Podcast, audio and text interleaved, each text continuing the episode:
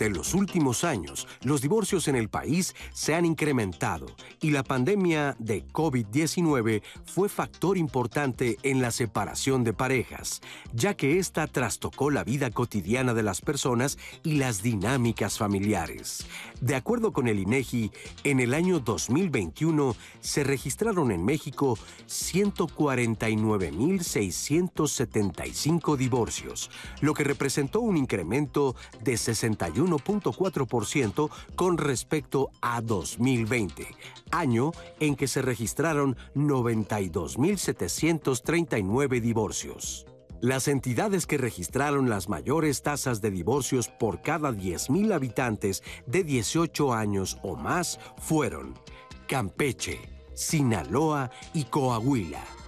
Las menores tasas correspondieron a Veracruz, Oaxaca y Puebla.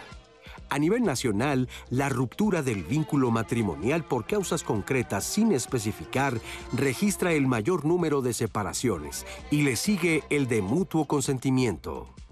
La edad promedio en que las mujeres se divorcian es de 39.6 años, mientras que en los hombres es de 42.2 años.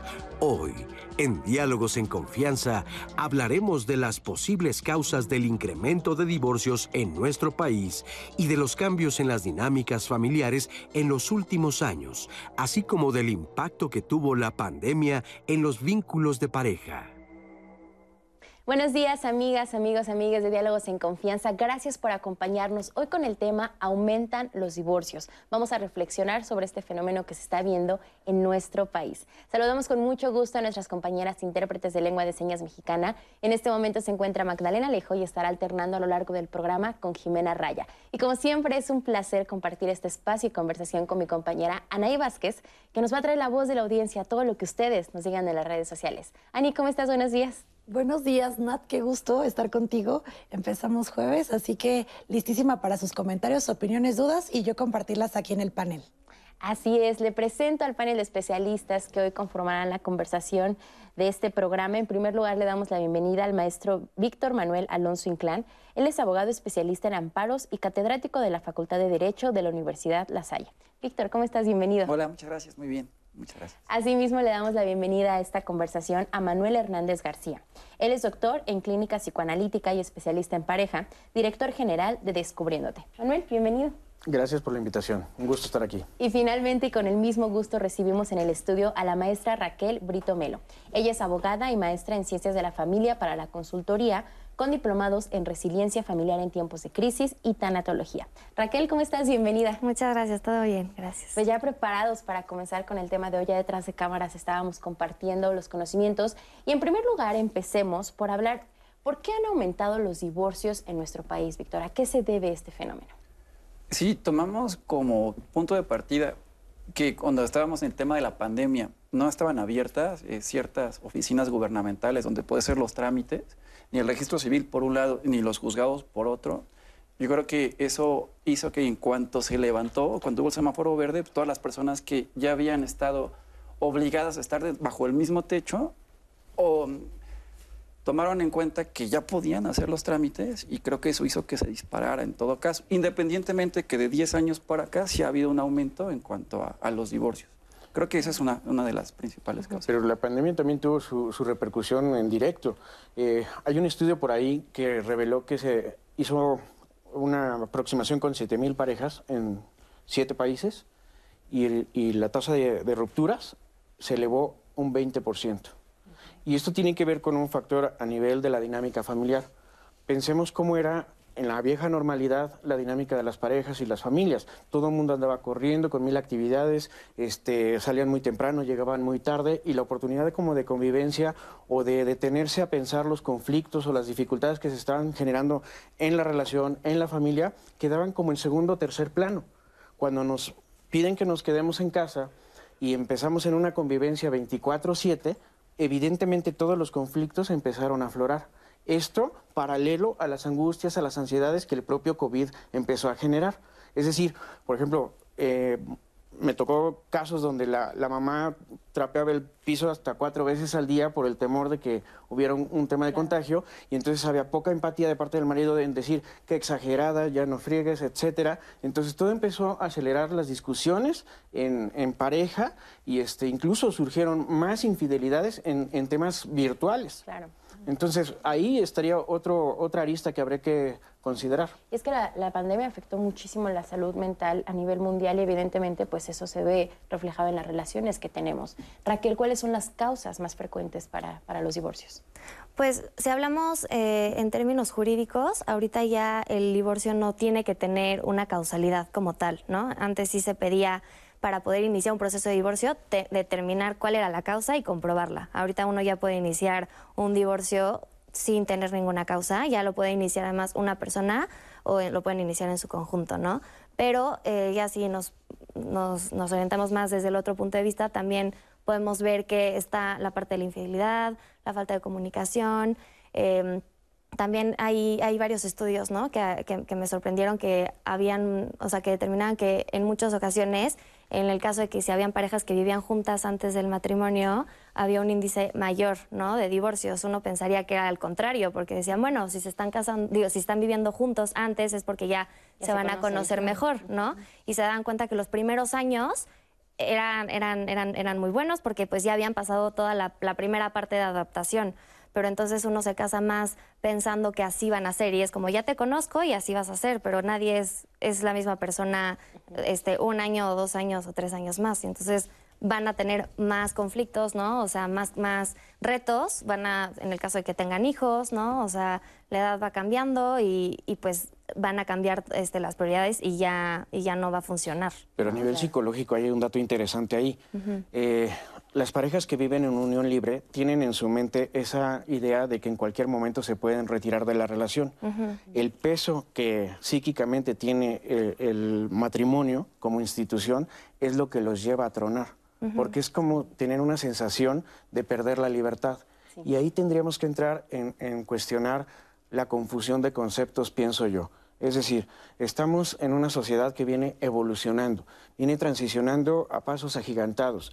Pero en este procurar el respeto al otro, el tener mejores derechos o cosas por el estilo, o que los procesos legales sean más ágiles, se han venido confundiendo ciertos valores o principios. Y entonces ahí, por ejemplo, ¿quién no piensa socialmente que casarse es echarse la soga al cuello? Hasta hay muchas bromas al respecto. Hay despedidas de soltero, de soltera, que al final de cuentas, pues esa es un poco la idea, ¿no? O sea, vivir ese luto, tener esa última noche de, disfrutar tu libertad, ¿no? Y desde el punto de vista psicológico, lo ideal es que una persona en su autonomía eh, pueda hacerse cargo de sus acciones y sus decisiones.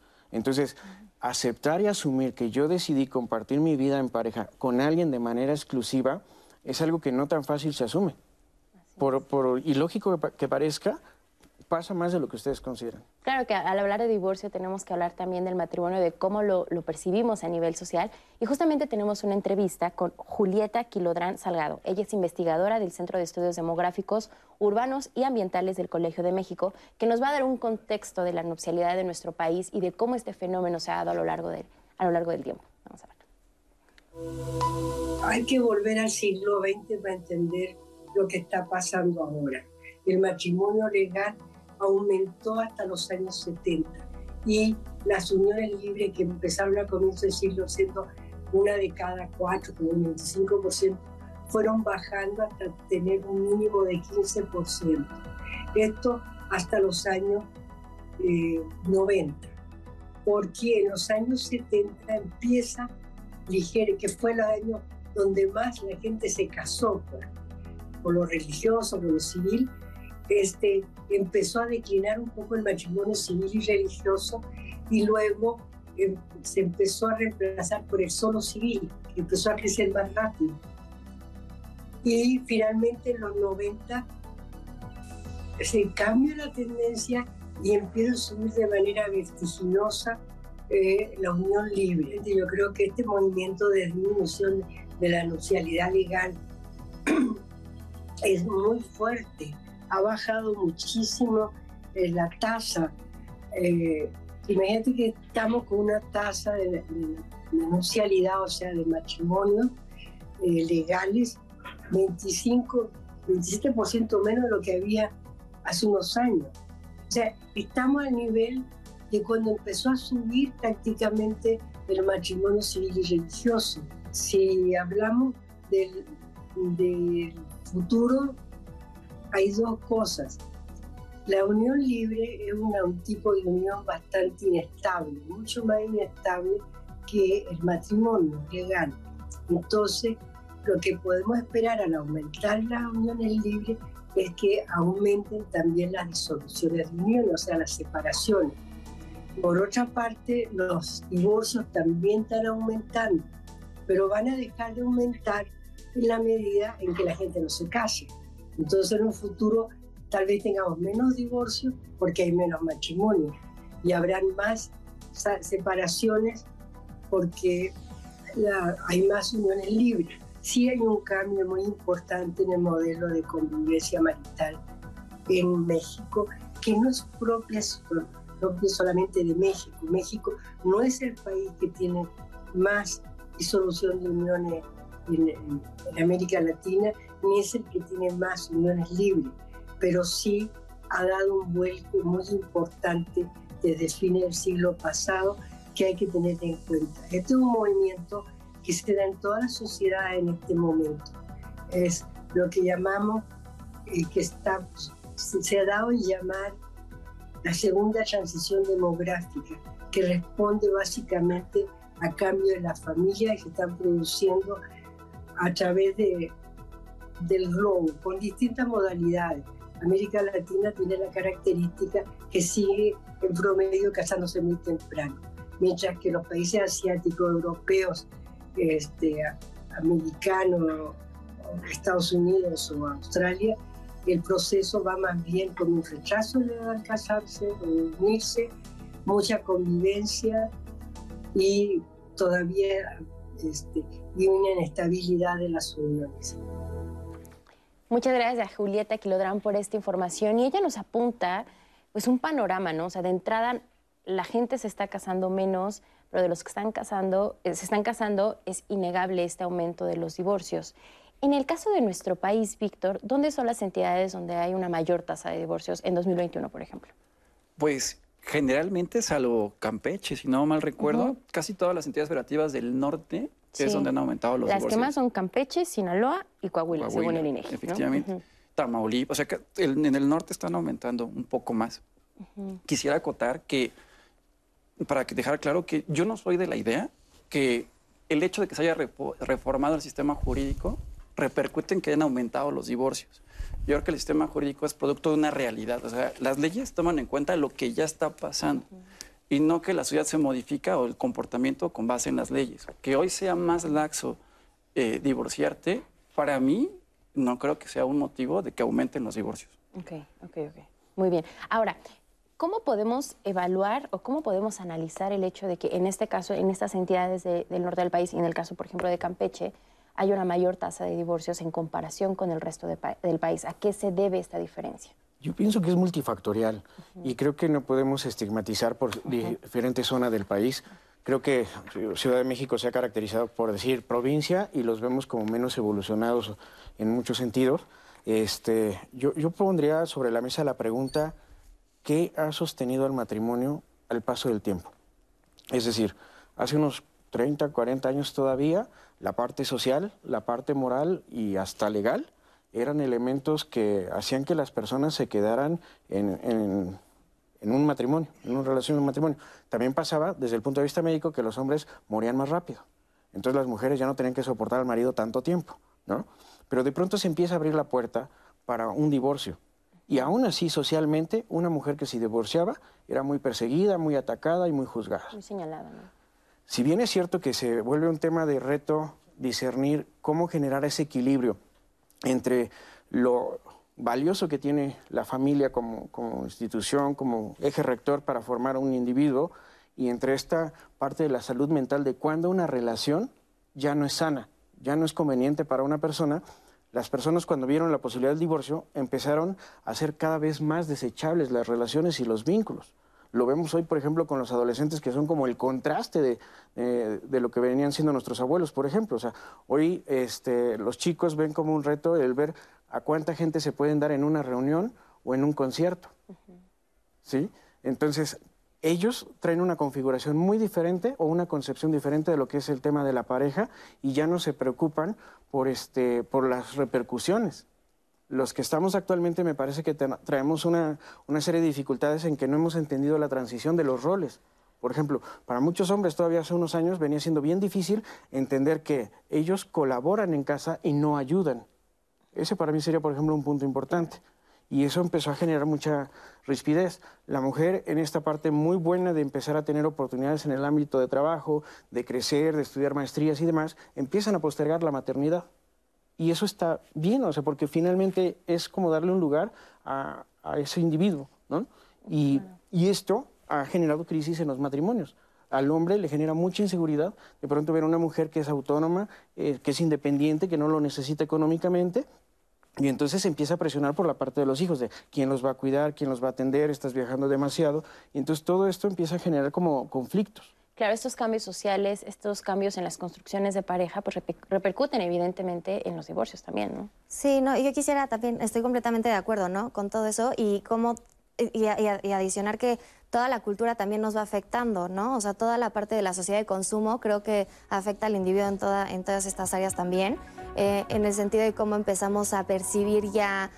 Eh, que como todo alrededor nuestro es para satisfacer nuestras necesidades, ¿no? Entonces ya tenemos un clic, podemos pedir lo que queramos, ¿no? A domicilio, para comer y ya también vemos a las relaciones como algo que nosotros buscamos que nos vayan a satisfacer a nosotros, ¿no?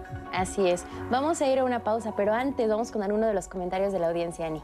Quiero compartirles este que nos acaba de llegar a través de YouTube de Andrea Vega. Ella dice, tan cierto es la crisis del matrimonio yo creo que al nacer un hijo, leí en algún lugar que la probabilidad de divorcio es mayor cuando nace un bebé. Seguro lo vamos a hablar más adelante. Vamos a hacer una pausa rapidísima y prometo regresar a leer más de esos comentarios. Ahorita nos vemos.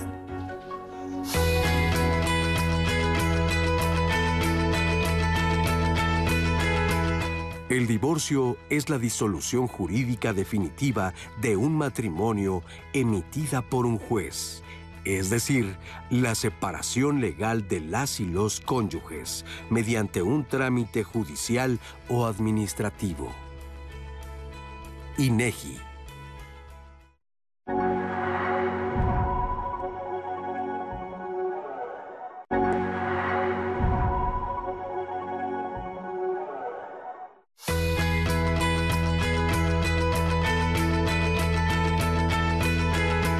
El divorcio administrativo puede tramitarse en el registro civil si ambas personas son mayores de edad, no tienen hijas ni hijos y manifiestan mutuo consentimiento. INEGI. Eh, los tipos de divorcio que existen en México es el incausado y el voluntario. ¿sí? El, Incausado se puede presentar por cualquiera de las dos partes sin presentar causa o razón.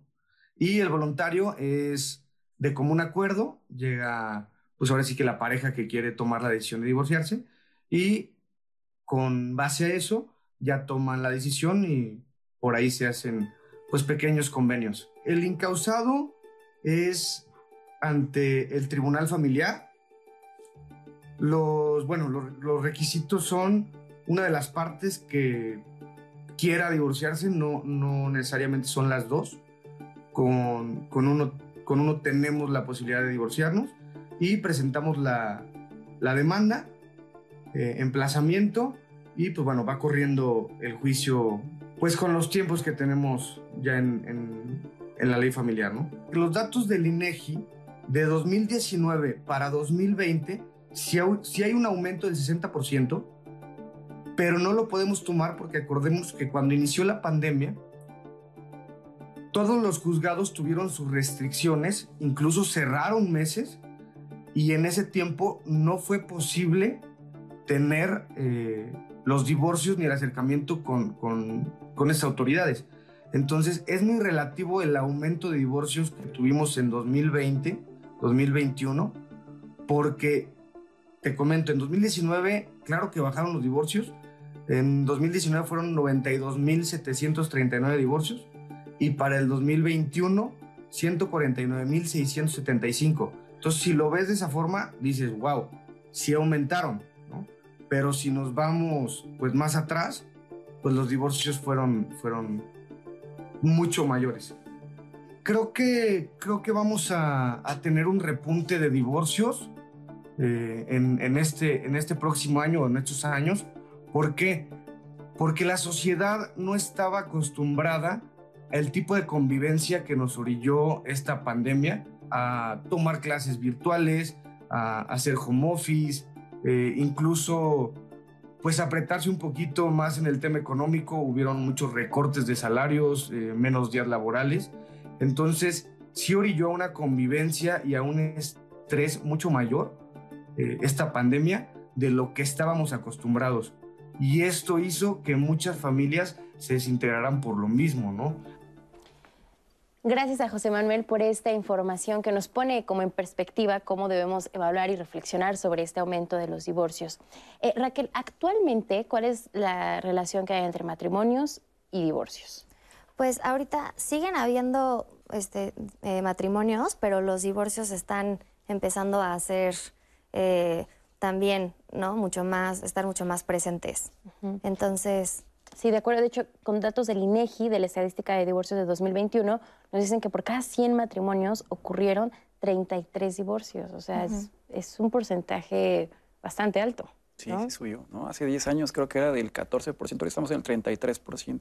¿Y sí. cuáles serían las características actuales de los divorciantes? O sea, ¿hay como edad, escolaridad? Eh, ¿qué, ¿Cómo podemos definirlos? Pues también datos del INEGI nos dicen que ahora las mujeres mm, se divorcian de una, una edad mayor. Uh -huh. También por lo que yo pude apreciar, y retomando el comentario del público, uh -huh. que los hijos influyen en cuanto al divorcio. Datos del INEGI también nos dicen que el 40% de los divorcios no hay hijos. Eso también es importante uh -huh. apuntar. Son datos reales. Claro. Y en cuanto a la educación, eh, sí es importante mencionar que de primaria, o sea, estudios de primaria o sin estudio, es gente que casi no tiende a divorciarse tanto. Son los datos que están ahí. Y va aumentando en 20% cuando terminaste la primaria, secundaria, preparatoria y universidad. Pero tampoco hay que estigmatizar, o sea, hay muchas formas de interpretar dichos datos, ¿no? Entonces, 70% de las personas que se divorcian hombres manifiestan que tienen un trabajo, un empleo este, fijo, 30% lo saca por su cuenta y también vemos que las mujeres hoy en la actualidad también ya este, trabajan. Eh, baja creo que el 67%, si no mal mm. recuerdo. Entonces, más o menos son los datos que tenemos ahorita con base, con, con base lo que acaba de mencionar el INEGI. Es un fenómeno que, que, cambia, que se está transformando y que, como lo, bien lo decían los especialistas de las cápsulas, que en algunos años tendremos más información, por ejemplo, del efecto directo que tuvo la pandemia, por ejemplo, en la, en la tasa de divorcios. Pero viendo el panorama general, ¿cómo han cambiado o evolucionado los motivos por los que las parejas se divorcian? O sea, pensando, por ejemplo, en generaciones de nuestros abuelos, de nuestros bisabuelos, claramente han cambiado las dinámicas que hay. Es que hace ratito mencionaba Raquel esta parte materialista que está ocurriendo, donde los vínculos se están volviendo desechables, las relaciones son cosificables. Eh, este tema de las apps, que si bien es cierto, es parte de esa modalidad para ahora encontrar pareja y, y buscar el, el, amor y tal, pues marca un punto interesante a cuestionar, por ejemplo. Es decir, antes tenías pues, al, al círculo que conocías y podrías tener una o dos opciones y, y de ahí no pasabas. Uh -huh. Ahora tienes todo un catálogo donde puedes ir dando palomita o tachecito y entonces eso como que también abre un, un, un, horizonte de decir, si esto no me convence y esto no me gusta, lo desecho.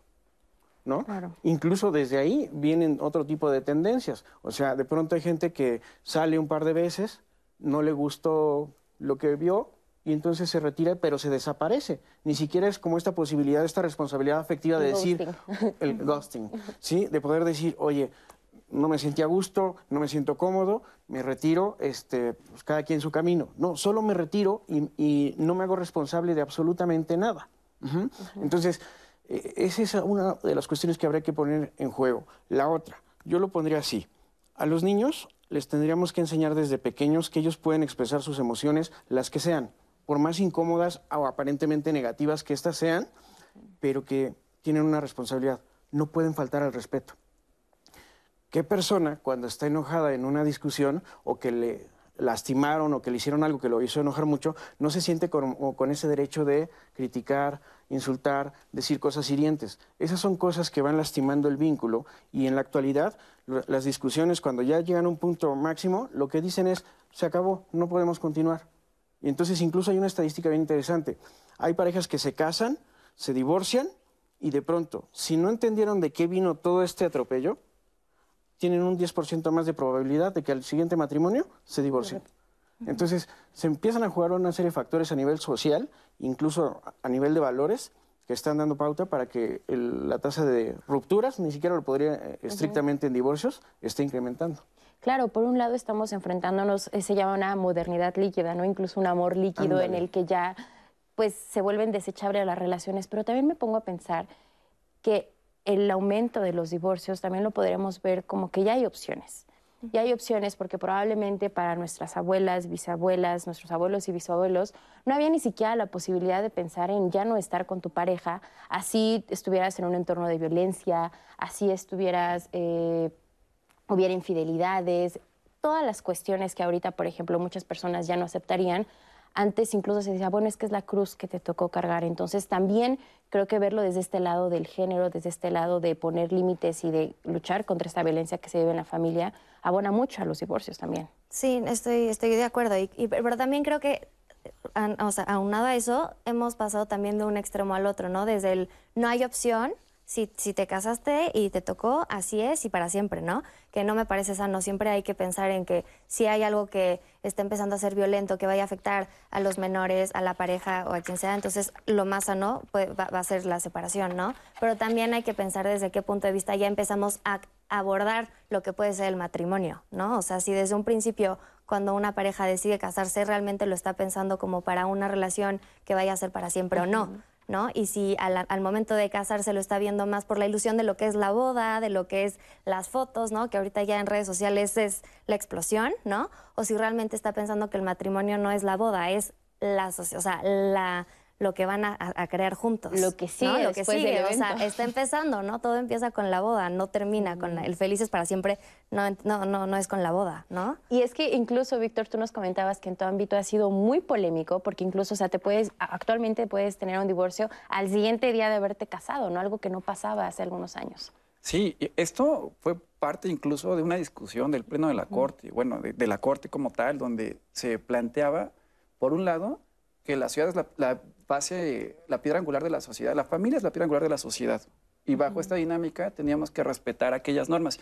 Es que había entidades federativas que imponían obligatoriamente que te esperaras un año. Este traba, esta traba legal era en pro de la familia, pero también estaba la disyuntiva, ¿dónde queda el desarrollo de la libre personalidad? Y los ministros entran en la discusión, ¿qué es más sano? Eh, ¿Qué es más sano? En cuanto a que el menor esté viendo dos personas que no se quieren, un aspecto de violencia, y viene la pregunta, ¿la ley hace que se termine el amor o simplemente la ley recoge una circunstancia que ya existe? Y entonces la mayoría de los ministros dicen, oye, no, eh, eh, todas las restricciones de las entidades federativas que te obligan a esperarte un año son inconstitucionales. Es un tema polémico desde el punto de vista jurídico. Entonces, ahora que haya más divorcios también hay que hacer la pregunta, ¿y eso es malo? O sea, necesariamente tiene que ser malo que haya más divorcios. este, también podemos ver, puede ser un aspecto de cierta evolución social, no necesariamente es algo que se tiene que estigmatizar. Y como dice, las leyes se van adaptando a la realidad y, por ejemplo, lo, decíamos en el bloque pasado, el hecho también ahora de que haya la posibilidad de pedir un divorcio sin una causa estricta ni una prueba de por qué te quieres divorciar, también es un avance para no poner trabas a relaciones en las que hay violencia, por ejemplo, ¿no? Porque decíamos que hace muchos años, por ejemplo, o sea, eh, demostrar una infidelidad era casi imposible, ¿no? Sí, sí, por supuesto. Ahí yo pensaría en el concepto de la disfuncionalidad. Todos hemos escuchado la, la palabra familia disfuncional. Y entonces eso hace alusión a que es una familia que no funciona adecuadamente, correctamente, entre comillas. Pero es interesante ver cómo el concepto de disfuncional también nos remite a una paradoja, porque disfuncionalmente hablando, funcionan. Esto quiere decir que aquel individuo o integrante de la familia que rompe el sistema, lo puede romper en un sentido constructivo o destructivo. Entonces, esto que estabas diciendo, de cómo la ley tiene que pensar o plantearse el cómo hacer los ajustes a, a las reglas. Algo que ya existe. Exacto. Tiene que estar pensado en función de lo que está ocurriendo en la sociedad, no necesariamente en función de una imposición. O sea, el desde dónde se hacen las cosas creo que tiene eh, el punto de mayor peso. Es decir, tú hablabas de la familia como piedra angular. Yo te diría, por supuesto, si lo pensamos en términos de valores, la familia se vuelve un eje rector. Pero cuando tienes este, a, a, padres que están peleando, que están en una línea de violencia todo el tiempo, el niño está incorporando y aprendiendo todos esos patrones que más adelante de manera inconsciente los va a replicar. Uh -huh. Y entonces ahí viene también otro tema, que es la elección de pareja creemos que es porque la boda, que porque el sueño de Disney y lo que tú quieras, pero en realidad hay elementos inconscientes en nuestra personalidad que son los que nos llevan a vincularnos con quien terminamos casados. Y este fenómeno del divorcio se tiene que evaluar desde múltiples aristas. Vamos a ver el testimonio de Daniela Urbina. Ella nos va a contar cómo está viviendo el proceso de divorcio desde lo legal, desde los trámites, pero también desde la parte emocional, que es sumamente fundamental. En el caso también de que haya hijos, cómo manejamos este proceso me llegó la demanda de divorcio, pero ya nos habíamos separado hace 10 meses, bueno, ya un año. Este, y lo estoy llevando tranquila, con un proceso de disfrutarme, de dedicarme, este, lo que no había hecho antes, y de dedicarle tiempo a mis hijos. La economía que sí afectó en el negocio de él este, la pandemia fue lo que nos llevó a tener más problemas todavía.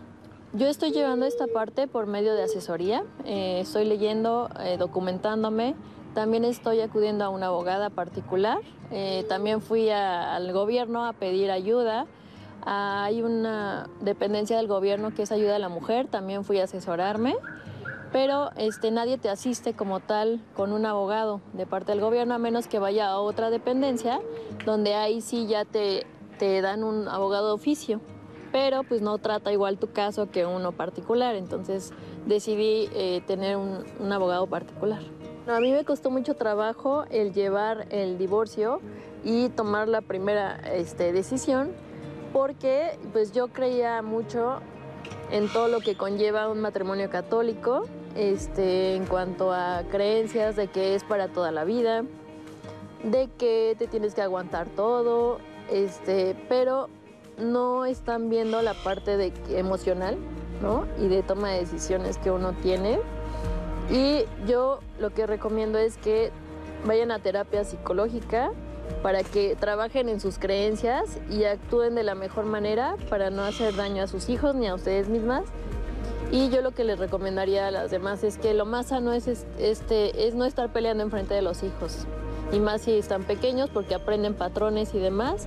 Entonces lo más sano, independiente de tus creencias, creo que es llevar bien la relación con tu esposo para que tu hijo o hija este, siga buenos patrones y no generemos un mundo de violencia. Gracias Daniela por compartirnos tu historia, la experiencia y el proceso que está viviendo en esta parte del divorcio. ¿Cómo influyen, Raquel, todos los prejuicios que existen alrededor de la idea de separarte de tu pareja, pero por supuesto también la parte económica? Bueno, pues por un lado yo creo que ha sido muy arraigado, ¿no? Sobre todo en nuestra sociedad, lo que implica el divorcio, ¿no? Antes que una persona estuviera divorciada, yo me acuerdo cuando era más chica, era algo rarísimo y se veía como un drama, ¿no? Y entonces en muchos casos se veía como, no, qué barbaridad, cómo te vas a divorciar y qué va a implicar, ¿no? Pero ahora cada vez empieza a ser más aceptado y casi que, ¿no? En nuestro círculo empieza a ser una regla muy general, ¿no? Tener esta rueda de personas que, que, que, que han eh, pasado por algún divorcio. Y por otro lado, en la parte económica, eh, pues obviamente la parte eh, económica se ve muy afectada cuando empiezan a haber muchos litigios que, aunque se dictamine una cosa u otra, eh, es difícil después darles un cumplimiento o en su caso comprobar, ¿no? O sea, cuáles son lo, todos los medios económicos que tiene una parte u otra para darle alimentos a quien le corresponde y luego a los hijos. Entonces sí, sí, sí acaba siendo un conflicto grande, ¿no? Ahora, Sabemos que hay dos tipos de divorcios, Victoria, el administra el por la vía administrativa y la vía judicial. ¿Cómo es cada uno? Eh, sí, 90% vía judicial. Eh, el divorcio administrativo es por excepción y sí son dos requisitos. Generalmente en el drama familiar, cuando te, se rompe el vínculo, está el tema, ya no quiero estar casado, ¿qué pasa con los bienes y qué sucede sí. con los hijos? Entonces, bajo esta dinámica, sí, dos personas se divorcian y no tienen hijos, o sus hijos son mayores de edad y están casados por separación de bienes, tienen que acudir al divorcio administrativo ante el registro civil, una autoridad administrativa. Y en todos los demás casos, tengo que ir a la vía jurisdiccional. Y ahí sea que lo tramitemos de mutuo acuerdo. En la vía administrativa siempre tiene que ser de mutuo acuerdo. En, la, vía administrativa es de mutuo acuerdo. Los dos vamos, siempre y cuando, insisto, no tengamos hijos o sean mayores de edad, no tengamos problemas con la separación de bienes. Y en la vía jurisdiccional es cuando tenemos hijos menores de edad o no nos ponemos de acuerdo o de mutuo acuerdo también se puede. La vía jurisdiccional puede ser de mutuo acuerdo o, basta con que uno solo. Ese divorcio incausado muchas veces lo conocimos como divorcio unilateral o en su momento como divorcio express. Fue bajo esta dinámica. Entonces, no necesitas ya el consentimiento del otro cónyuge para acudir a la vía incluso jurisdiccional. Entonces, vía jurisdiccional unilateralmente o de mutuo acuerdo. Vía administrativa de mutuo acuerdo, no tengo problemas con hijos ni con temas económicos. Y por la vía administrativa, ¿cuál es el tiempo más o menos que lleva un proceso de este tipo? Es muy, muy, muy rápido. Vas, solicitas la cita, este, te presentas con tu pareja, ratificas y pues más o menos como depende de la gente, el trámite, pero yo estoy pensando que quizá en un mes, cuando mucho, ya tienes en tu anotación marginal en tu acta de matrimonio que ese ya se disolvió, ese matrimonio se disolvió. Es muy rápido la vía administrativa y sumamente económica. Incluso necesitas de un abogado para ello. O sea, te puedes formar y este, te dan la cita, te dan una serie de requisitos, un formulario, lo llevas con, tu pareja porque es de mutuo acuerdo, firmas y ya nada más regresas a la anotación marginal. El judicial evidentemente lleva mucho más tiempo. Efectivamente, efectivamente. Y habría que distinguir. En el judicial, si los dos están de acuerdo, pues va a ser mucho más rápido. Y el tema de la disolución del vínculo matrimonial es lo más sencillo. La vía de qué sucede con los hijos y con los bienes se tramita de forma incidental. Es la que puede tardar más tiempo. Ok, muy bien. De hecho, justamente eh, vamos a ver los comentarios de redes y también tenemos un testimonio en el que nos hablan de cómo están viviendo este proceso, pero durante la pandemia. Marcos Mollado nos dice, creo que realmente no estamos conscientes de lo que significa el matrimonio. ¿Por qué nos casamos? ¿Para qué se casan las personas? Ahí está el punto a entender, el por qué y para qué de casarse y sobre todo cuándo hacerlo. Si nos hiciéramos estas preguntas, sería otra historia. Alicia Villa dice, el matrimonio es para pensar y pensarlo muy bien. La clave es dar. Si no estás disponible para dar, no resulta. Y son etapas de 5 a 5, años diferentes de etapas y hay que asumir cada una de ellas. Uno de los éxitos es que la mujer no trabaje. Bastante trabajo es la labor del hogar. Yo tengo 64 años de matrimonio y sé de lo que les estoy hablando. Es una educación especial. Ahora pues hay que trabajarla, nos dice Alicia Pilla en comentarios en Facebook. Les voy a compartir todos, ya después les pido a los especialistas que lo retomen. Paola Silva dice, jamás está en los planes futuros de la pareja un divorcio. Sin embargo, es la mejor opción cuando eh, se agota la posibilidad de rescatar la relación. Y Alejandro Velázquez dice, hoy en día las mujeres tienen más libertad de decidir su vida y más sobre el tema de preparación y superior. Ya no tienen miedo de, mantener un matrimonio que no es saludable. Eh, no se dejan amedrentar por no tener trabajo ni por quitarles a los hijos o no poder trabajar y ganarse su propio sueldo. Este ejemplo lo uno con el testimonio que Nat nos decía, porque aquí vemos un ejemplo de una persona que está preparada y acá vamos a ver otro testimonio, pero ahora del tema de pandemia. ¿Qué sucedió en pandemia? Vamos a escuchar ese testimonio. Los trámites eh, los empezamos iniciando la pandemia y el trámite duró todo lo que abarcó la pandemia hasta el 2022. Afectó muchísimo en tiempo porque al recibir tanta gente los juzgados, empezaron a poner un día juzgados pares, otro día juzgados nones, lo cual empezó a hacer que los tiempos de los trámites tuvieran el doble de duración. Eh, lo más complejo del divorcio fue al momento de ingresar los documentos que van pidiendo a lo largo del proceso para que el juez los revise y te dé el siguiente paso a realizar. Eh, regularmente se tardan entre 5 y 15 días. En este caso, los juzgados están trabajando un día sí y un día no. Esos 15, 5 días se pasaron a más de un mes y de ese mes hay que esperar otro mes más para que te den tu cita con el abogado. Entonces ahí es donde se vuelve un poco complejo y tardado el proceso. Primero busquen bien qué documentos se les van a solicitar a lo largo del proceso y tener todos sus documentos actualizados. Porque al estar actualizando cada documento diferente que te piden, igual es otro mes que se puede perder.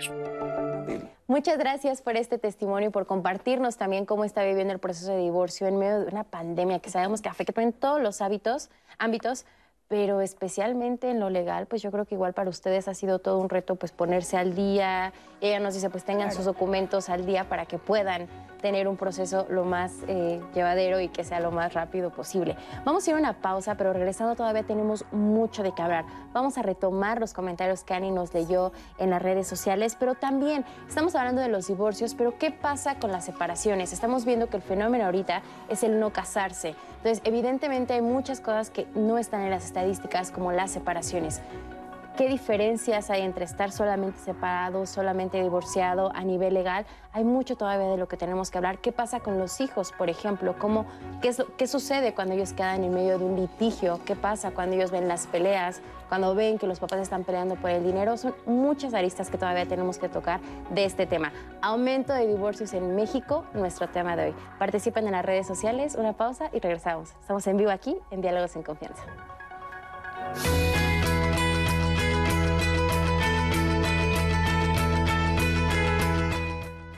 Los divorcios judiciales pueden ser de tipo necesario, por mutuo consentimiento o incausado, y se gestionan en algún juzgado de lo familiar, civil o mixto. INEGI.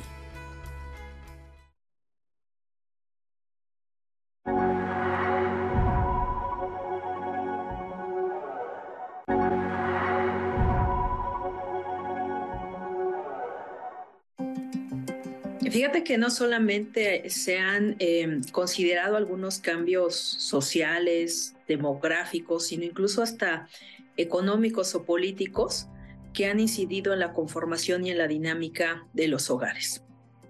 Hoy, cada vez los hogares o las tanto los hombres como las mujeres deciden tener menos hijos y explicaciones eh, de hay diversas.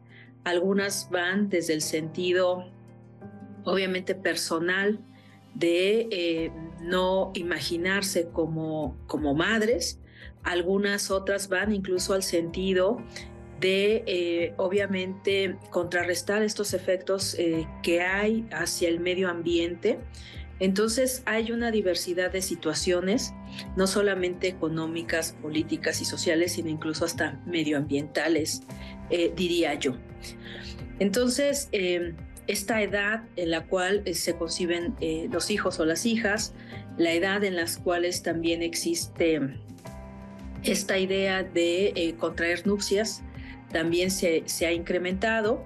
Antes hablábamos de un promedio de los 25, 29 años, hoy en día pues prácticamente las personas pueden contraer nupcias alrededor de los 35 años, 33, dependiendo del sexo, de la geografía también, ese es un, elemento importante. Hay eh, diversos cambios eh, en estas estructuras familiares y en las dinámicas, toda vez que también hoy en día con el tema eh, económico y social, cada vez las mujeres, y eso se vio casi prácticamente desde la década de los 70s, 80s, cada vez las mujeres fueron expulsadas en mayor medida a actividades económicas y también eh, obviamente se tuvo la oportunidad de que más mujeres pudieran ingresar a eh, educación eh, a nivel bachillerato y universidad. Y eso también ha implicado que no solamente las mujeres estén al cuidado del hogar y el cuidado de los hijos, sino que incluso estén desarrollando también estas eh, importantes actividades de manera paralela a una actividad remunerada. Obviamente hay todo un cambio muy importante en cómo las nuevas generaciones o incluso cómo estamos, eh, eh, a, lo mejor ni siquiera también las nuevas generaciones, sino incluso generaciones anteriores estamos decidiendo vivir en pareja o decidiendo vivir en familia. Pero eh, finalmente sí eh, me parece que estamos aprendiendo a vivir de manera diferente en pareja. Yo, yo pienso que estamos como en, como en rupturas ¿no? de carácter social. Hay como puntos de inflexión social en los cuales estamos reconsiderando algunos procesos, incluso palabras, situaciones Muchas gracias a Norma Cruz por esta información y ella lo dice, estamos reconsiderando ciertos procesos, estamos resignificando, estamos reconstruyendo eh, muchas dinámicas que existían antes y que eran muy normalizadas, pero que hoy en día nos damos cuenta que no aportan mucho al desarrollo de las personas. Este, Raquel. Bueno, retomando un poquito el primer comentario que, que mencionaban acerca de cuántos divorcios hay en el momento en el que hay hijos, ¿no? Me parece importante retomar un poco lo que es el ciclo vital de la familia, ¿no? De acuerdo a Laura Estrada Inda, él menciona que hay seis etapas o ciclos o crisis, ¿no? Y no, y no habla de cada crisis como algo negativo, sino al contrario como nuevos retos o pruebas que va enfrentando la familia que eh, al, poder enfrentarlas va creciendo, ¿no? Entonces primero está, por ejemplo, la etapa del enamoramiento, que en muchas ocasiones confundimos un poco el enamoramiento con el amor, que se dice que puede durar entre seis meses a dos años, ¿no? Más o menos. Y entonces uno se casa con esa, tal vez en ese rush, ¿no? En ese momento en el que uno se siente enamorado, tiene las emociones a flor de piel y uno piensa que así es como uno se tiene que sentir y que la otra persona tiene que darle esa ese beneficio, ¿no? O sea, como que proveer esa, esa satisfacción y uno busca que los demás le den eso a una, a una persona, ¿no? A uno mismo. Y en el momento en el que eso se acaba, entonces uno empieza a ver las cosas como son, digamos, ¿no? O sea, tanto las virtudes como las partes malas que todos tenemos y entonces uno ya no se apunta a continuar. Entonces, si uno no se va preparando, por ejemplo, en esta primera etapa, luego la segunda etapa que hace el matrimonio, ya no va a estar, ya no van a tener los elementos para poder afrontarla, ¿no? Y luego viene la, la tercera etapa, ¿no? Que son la de los hijos. Entonces, si uno no vive de manera fuerte las primeras etapas, probablemente cuando lleguen a la etapa de los hijos, ese matrimonio va a verse con muchas dificultades, ¿no? Y luego con los adolescentes, dicen que probablemente es una de las más difíciles, porque entonces ya no nada más hay, por ejemplo, un adolescente, sino todo el mundo se vuelve adolescente en ese momento, ¿no? O sea, todo el mundo empieza a tener muchísimos conflictos, ¿no? Y entonces son etapas que poco a poco hay que ir afrontando, ¿no? Y, creo que es importante prepararse para, para cada una de ellas, ¿no? En la vida tal vez estudiamos una carrera o nos preparamos para muchísimos proyectos que vamos teniendo y se nos olvida tal vez prepararnos para uno de los más grandes, sino es que el más importante en nuestra vida, lo que puede ser la pareja, la familia, ¿no? Entonces tal vez me parece que es importante señalar eso, ¿no? Que hay que prepararnos cuando uno quiere escoger una pareja, ¿no? Y, si uno decide casarse, realmente tomar en cuenta que es importante conocer a la persona de fondo, que nos conozca a nosotros y ver qué planes tenemos, ¿no? Y si conjugan lo que uno quiere con lo que la otra persona quiere, ¿no? Y también la visión que tenemos del matrimonio, porque actualmente no lo vemos de la misma forma que las generaciones pasadas, ¿no? Yo pondría sobre la mesa esto. Yo creo que es un riesgo estigmatizar el divorcio, porque en muchos momentos esto puede resultar algo sano. Hace ratito estabas poniendo sobre la mesa el tema del el divorcio express, que al día siguiente te puedes divorciar de haberte casado y entonces cómo eso generó ruido en la corte. Pero ahorita hablabas de algo que es importante decirlo. El enamoramiento es como un estado breve psicótico, donde estás fuera de la realidad, donde tomas decisiones desde la emoción, la ilusión, pero la capacidad de juicio se pierde. Y entonces, en ese sentido, de pronto, cuando alguien repara en que incurrió en un error, pues entonces se vuelve sano el poderte separar de una relación. Y no estoy queriendo decir que, que dejemos de lado el trabajarle, el tener compromiso, que haya reciprocidad y una serie de cosas que harían que un vínculo pudiera funcionar. Ahora, pensando en la parte de la separación con hijos, yo invitaría a las personas a pensar en que existe lo que es la pareja amorosa y la pareja parental. La pareja amorosa es lo que entre tú y yo hubo en el vínculo y la pareja parental es estos pequeños, ¿qué necesitan de nosotros? Entonces, puede haber una pareja que se divorció, pero si ambos convergen en la idea de darles valores, principios a los chicos, la mejor educación posible, y eso se logra separados y no juntos, esa es una buena decisión. Habría que pensarlo también desde ahí. Dejarán de ser pareja, pero siempre serán los padres de sus hijos. Siempre Pero habrá que separar eso. O sea, porque justo los divorcios se ponen súper difíciles a veces porque la parte amorosa, donde me quedé enojado, resentido, donde me siento el, agredido, este, me lleva a querer quitarle al otro todos los bienes, a quererle pedir una pensión estratosférica. Entonces, ahí están los elementos emocionales que ponen en jaque el, el divorcio. Oye, que de ahí es que se hagan procesos larguísimos porque están todo el tiempo que apelando y metiendo más pruebas y un, pleito que no termina. ¿Qué más nos dice el público, Ani? Uno de los comentarios precisamente fue recordarle a la audiencia, estaban ahí conversando y, y una, una usuaria puso recordar que se divorcia uno de la pareja, no de los hijos, ¿no? Y esa es- ha sido una de las discusiones que ustedes tuvieron en redes sociales. Les comparto esta llamada de Juan Francisco Meso. Los divorcios se dan por diversas cuestiones económicas, el estrés, la crianza de los hijos y también por el alcoholismo de una de las parejas. Existe un porcentaje de divorcio por alcoholismo. Y me gustaría saber si en ese tipo de casos eh, se pueden evitar los, eh, los divorcios o se necesita pedir ayuda o que vayan a terapia porque también es un golpe, un golpe duro para los hijos, tanto el alcoholismo de eh, los padres como el divorcio. Juan Francisco, antes de responder esto, nada más mencionarles a ustedes que el, justo el día de mañana vamos a tener este tema. Vamos a hablar sobre el alcohol nos separó, viernes de pareja. No se lo pierdan porque justo vamos a estar respondiendo, Juan Francisco, a esta llamada que tú tienes, a estas dudas que tienes. Eh, se va a hablar de eso, es súper importante. Así que no se lo pierdan. Los esperamos, las esperamos mañana. Adolfo Altúzar Figueroa. La sociedad ha cambiado mucho, ya no hay tolerancia, paciencia, ni carácter para amar y para eh, perdonar. Por eso están y existen hoy en día un incremento en los divorcios. Nos comparte Adolfo desde Chiapas. Muchas gracias, Ani, y gracias a toda la audiencia. Y justamente creo que esta parte de recordar que uno se divorcia de la pareja más no de los hijos, será muy importante tenerlo en cuenta porque muchas veces necesita esta conciliación, esta mediación, porque los adultos no logran ponerse de acuerdo. Qué importante también son la conciliación y la mediación. Correcto, ya este, cada vez se está empezando a implementar más en el proceso de los en un proceso de divorcio eh, a través del, del divorcio este, judicial, ¿no? En el que hay más conflicto, ya que las personas o no están de acuerdo o no están eh, casadas con una, eh, de, de acuerdo a la separación de bienes, que en lugar de pasar por todo un procedimiento judicial, que entre ellas se pongan de acuerdo, ¿no? Entonces, se les da la oportunidad y los medios para que, para que se pueda hacer una conciliación entre ellos, ¿no? Además de que este, reciben pues más acompañamiento.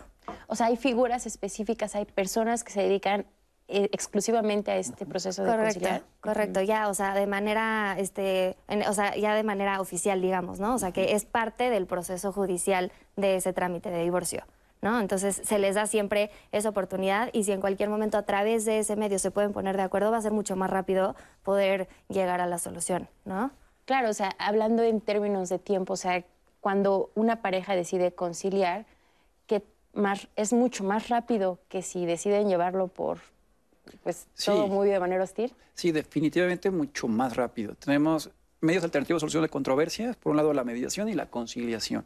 La conciliación, hay un secretario conciliador y finalmente hay un ente dentro de los poderes judiciales que tiene expertos en mediar. Si opto por la mediación o la conciliación, los procesos se reducen, por supuesto. ¿Cuál es la diferencia de estos dos procesos?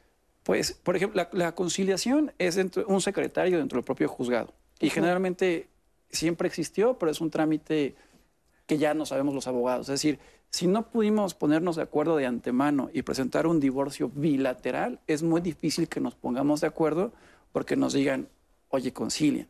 Es el, Ujú. es el conciliador, el que está en el juzgado, y está el centro de mediación, que también abarca la materia familiar. En la mediación es un experto que no solo es este abogado, sino experto en tratar de dar soluciones justas a ambas partes. Entonces, siempre se les dice a, a la- a todos que ese mecanismo está latente ahí. Y definitivamente, insistimos, cuando los dos se ponen de acuerdo, Pues, pues es mucho más fácil. Y también distinguiendo. El término, disolver el vínculo matrimonial es muy sencillo. Donde se complica demasiado es en el tema de alimentos, guarda y custodia y qué va a pasar con los bienes. Lo- eh, pero sería de, de manera paralela, por decirlo así. Claro. Y, y perdona, solo para este, adicionar a eso, me parece muy valioso porque yo creo que en momentos en los que hay tantas emociones a flor de piel, ¿no? Tanta, tantos conflictos, en muchas ocasiones no nos damos la oportunidad, ni el espacio, ni el tiempo de abrir vías de comunicación, que tal vez justamente al, al- al- al- dárselas, ¿no? A la pareja se puede llegar a muchísimo más que pasando por todo ese procedimiento. Sí, uno se va a ahorrar muchos corajes, mucho Ujú. tiempo y probablemente también mucho dinero si uno logra esta conciliación y mediación. Como saben, hoy es jueves y en Diálogos en Confianza tenemos nuestra sección de teatro con nuestro querido Andrés Castuera, que hoy nos va a hablar de una obra que se llama Recalentado. Andrés, ¿cómo estás? Buenos días. Hola, ¿qué tal? Natalia, Anaí, amigos y amigas que nos siguen Diálogos en Confianza. Pues una muy buena manera de empezar el año es con un buen recalentado. Siempre pasa, el recalentado es prácticamente, ya debería agregarse al calendario porque es, oficial el recalentado en casi todos los lugares. Y en el teatro no es la excepción, ni mucho menos en el cabaret, porque así como se nos queda algo que todavía tenemos que compartir y hay que dar una recalentadita y resazonarlo, pues en el cabaret sucede lo mismo. Y este es el caso de una obra en la que dos grandes, dos grandes del cabaret, que son eh, Minerva Valenzuela y Andrés Carreño, que cada vez que se juntan realmente son dinamita pura, eh, han tenido esta obra desde antes de que terminara el año, durante Navidad, y por supuesto, se les quedaron muchos chistes, muchas cosas que compartir y muchos temas. Ustedes saben que el cabaret cambia día con día, semana con semana, y a veces, horas antes de la función, hay que agregarle la situación política que viene al caso. Y por eso se en este recalentado, pero además lo hacen de una forma sumamente original. Imagínense que ustedes llegan al castillo de, de Herman Monster y, Lilith, estos emblemáticos personajes de esta serie de hace muchos años de los Monster, pero resulta que él, que además es una representación de Frankenstein, ama la Navidad, o sea, este monstruo que tenemos en la mente ama la Navidad y por el otro lado Lilith, esta vampiresa, odia la Navidad, pero han decidido hacer esta reunión, pero no llega nadie. Y entonces tienen que enfrentarse estos dos personajes a esta situación. Y bueno, se la van a pasar muy bien, no solo porque se van a identificar en algún momento con alguno de los dos personajes, que además han, resuelto muy bien su situación de prefieren ser roomies para no entrar en problemas de, de, convenios de convivencia, pero lo hacen de la manera más divertida, cantando con chistes doble, triple sentido, lo característico del cabaret y del cabaret mexicano. Les voy a dejar estas imágenes de este recalentado y de regreso les digo cómo, cuándo y por qué no se pueden perder este recalentado. Venga.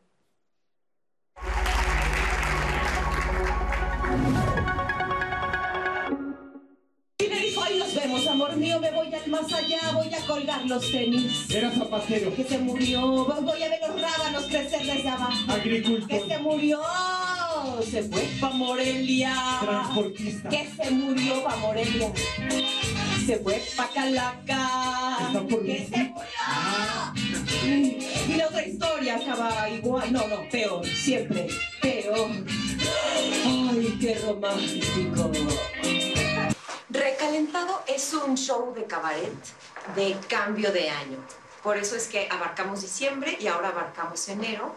Es como nuestra celebración cabaretera em, relajada, celebrando que hace más de año y medio, pues ya casi dos años, hay cabaret todos los lunes aquí en el Foro Shakespeare, en el espacio de arriba, en esta residencia maravillosa que me ha permitido eh, a veces cambiar de show cada mes, a veces cada dos meses, a veces cada tres meses. El caso es que desde hace casi dos años, todos los lunes hay cabaret aquí en el Foro Shakespeare. Germán, que pases una feliz Navidad, Merlina. Ay, no, ya tan famosa y me escribió. Lili, no sé no sé qué decirte porque odiamos la Navidad, Morticia. Ay, bueno, por lo menos mandaron sus cartas. Pero es que a mí me encanta la Navidad. Yo soñaba con hacer una pastorela, siempre ha sido mi sueño y nadie vino. ¡Ay, aquí hay otra carta! ¡Ay! La lloró. Mi sueño siempre ha sido hacer una pastorela. En este caso, yo quería hacer a fuerzas Frankenstein. Y dije, hay que hacer eh, la pareja de los Monster, ¿no? Ese fue el punto de partida. Y como siempre pasa en el cabaret, ese es solo el punto de partida para después eh, llevarlo a nuestro propio mundo. Entonces aquí jugamos, por ejemplo, con Frankenstein que dice, eh, la gente habla de que no, no, soy natural, que soy una creación, y él dice, pero las personas también usan miles de cosas para crearse y no ser naturales, desde los lentes, desde los zapatos o marcapasos o incluso el Viagra o los ansiolíticos, ¿no? O sea, se pone ahí en duda la cuestión de lo que es lo, que es lo supuestamente natural. Pie izquierdo en azul. Me acuerdo de cuando andaba este, el Freddy Krueger con el, el, el joven manos de tijeras. ¿Cuál? Es que tú lo conociste ya cuando eras señor, pero era el joven manos. Ah, el señor manos una relación muy tóxica. Andaban y se cortaban. Ay, Germán, Andrés Carreño, adora la Navidad y no solo la, la Navidad, todas las fiestas y todo lo que sea convivir, tener amigos, caber en la sociedad. Y la otra, Lilith, al contrario, le choca cualquier cosa que sea estar cerca de la gente, las celebraciones, la mercadotecnia, todo, ¿no? Entonces, bueno, con ese pretexto, pues jugamos un montón, cada función es diferente, improvisamos mucho y además específicamente hay una improvisación formal, digamos. Romántico.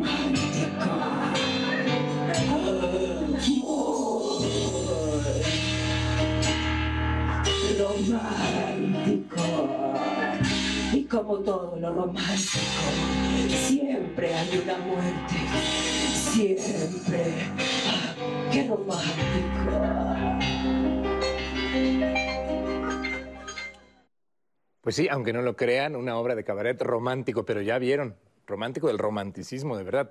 ¿Qué mayor personaje del romanticismo que Frankenstein y que una vampiresa? Y que nos llevan realmente a replantear ese término de Realmente cuando decimos romántico nos referimos a lo que realmente es la oscuridad, lo gótico. La verdad se la van a pasar muy bien, se van a divertir todo el tiempo, pero además van a reflexionar. El cabaret eso hace. Nos estamos divirtiendo, divirtiendo, no sabemos ni por qué, pero cuando vamos a dos cuadras del teatro nos damos cuenta de que nos dieron un fregadazo emocional, político y social. Y además la buena noticia que es cabaret a una hora muy poco usual para el cabaret, pero que disfrutamos los que no nos gusta salir tan tarde del teatro, porque el cabaret normalmente es después de las 11 y aquí es a las ocho y media todos los lunes. Esta va a estar solamente durante los lunes de enero, pero ah, tanto Andrés Carreño como Minerva Valenzuela van a estar todos los lunes a las 8.30 en el Foro Shakespeare. Una buena noticia que haya cabaret mexicano del bueno todo el año. Y aquí nos estaremos viendo para seguir hablando de teatro mexicano en Diálogos en Confianza por el 11.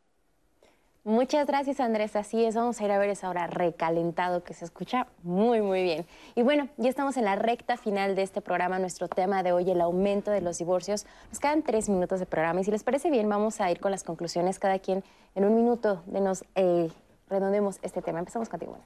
bueno, pues yo invitaría que tomemos en cuenta que, por ejemplo, la terapia psicológica ha cobrado mucha fuerza, principalmente a partir de la pandemia y en este sentido, eh, el que una pareja de pronto llegue al punto en el que decida ya no podemos más y nos queremos divorciar, una terapia siempre puede ser una alternativa. ¿Por qué? Porque una terapia de pareja tiene una entrada, que es ese punto donde reconocen que no pudieron con los conflictos por ellos mismos, y durante el recorrido de la terapia se pueden dar cuenta o bien que sí, efectivamente lo más sano y lo mejor para todos es separarse y separarse en los mejores términos posibles, de hecho, yo diría que eh, este proceso de la mediación es algo que yo me he quedado como en ese punto de impulsar para que en lo posible se separen de la mejor manera posible, porque a veces es complicado.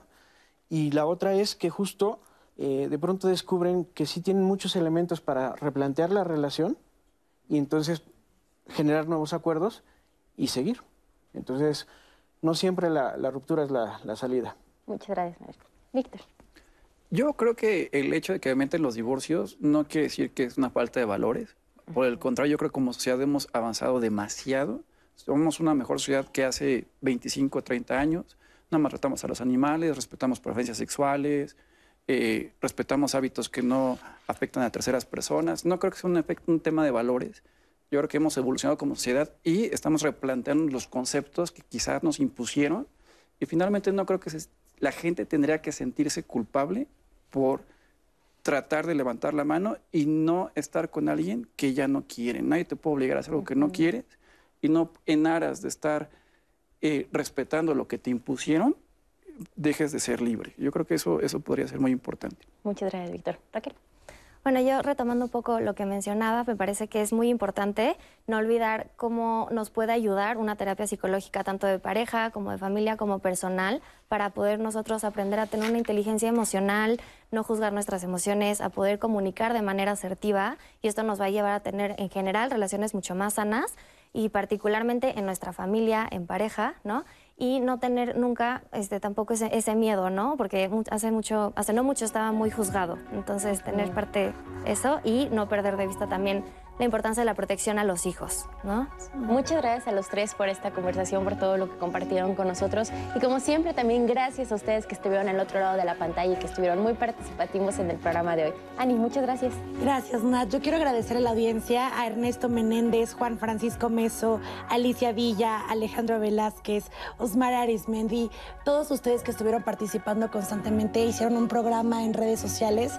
Y pues nada, recordarles, Nat, que por supuesto este programa va a estar disponible en todas las plataformas digitales para que lo vuelvan a consultar, para que lo compartan, incluso en Spotify también lo pueden escuchar y lo pueden encontrar ahí. Así que, Nat, la conversación continúa. La conversación continúa. Así es, Ani, Diálogos en Confianza está en todas las plataformas, así que si no pudieron ver el programa completo, pueden buscarlo porque queda guardado en todas las redes sociales. Y les recordamos que mañana el tema, eh, el alcohol lo separó, y dentro de ocho días, orgullo por los productos mexicanos. Que tengan un buen día, los invitamos a que continúen aquí en la señal del 11. Bye.